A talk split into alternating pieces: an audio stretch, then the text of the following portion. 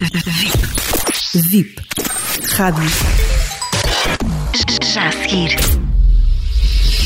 Paulo Vieira de Castro com Crónicas de Sofá. E se a própria vida for de algum modo uma prisão? Os cárceres são apenas o garante da invisibilidade de uma sociedade que todos temam em não querer ver.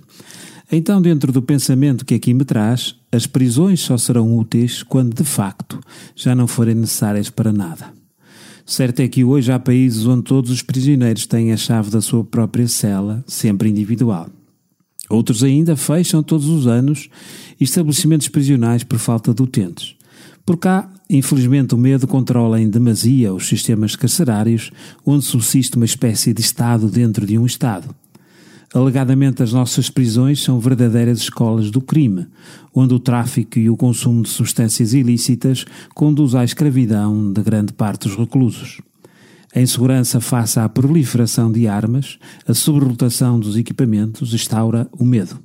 Mas, se todo o homem é maior que o seu erro, então o sistema prisional está a falhar, isto uma vez que não consegue recuperar aqueles que saem da prisão. Isto porquê?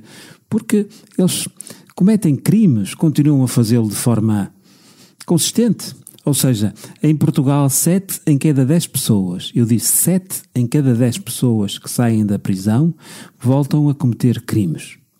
No mundo, estima-se que a taxa de reincidência seja de 75% a 80%. Isso será, em última análise, um péssimo serviço que qualquer Estado presta aos cidadãos que se encontram na mais baixa condição humana, ou seja, a privação da liberdade face à maioridade moral do ser humano, garantida grandemente pelas condições de todos os países que se afirmam pela liberdade, só por óbvio desleixo deixamos que se construíssem prisões penitenciárias, onde os que estão lá dentro servem exclusivamente para garantir a segurança dos que, por cá estão, do outro lado.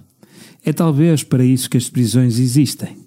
Mas a prisão não consegue evitar que se cometam crimes não consegue recuperar a maioria dos que por lá passam. A pena pune, não recupera. Será este, afinal, o sistema de governação de todo um planeta? Nos nossos dias, o indivíduo pensa ser livre, quando na realidade o sistema explora e se alimenta da sua própria liberdade. A grande novidade estará no facto da nova penitenciária dar a todos a falsa sensação de ter a liberdade de poder fazer o que bem entendem, porém isto traz novas e tremendas ameaças.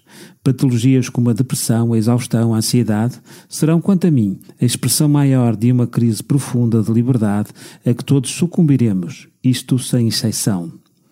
A prisão é agora global, chama-se doença mental. Será esta a expressão maior a que Saramago chamou uma sociedade de cegos que veem, cegos que vendo não veem. Assim sendo, ficamos à deriva.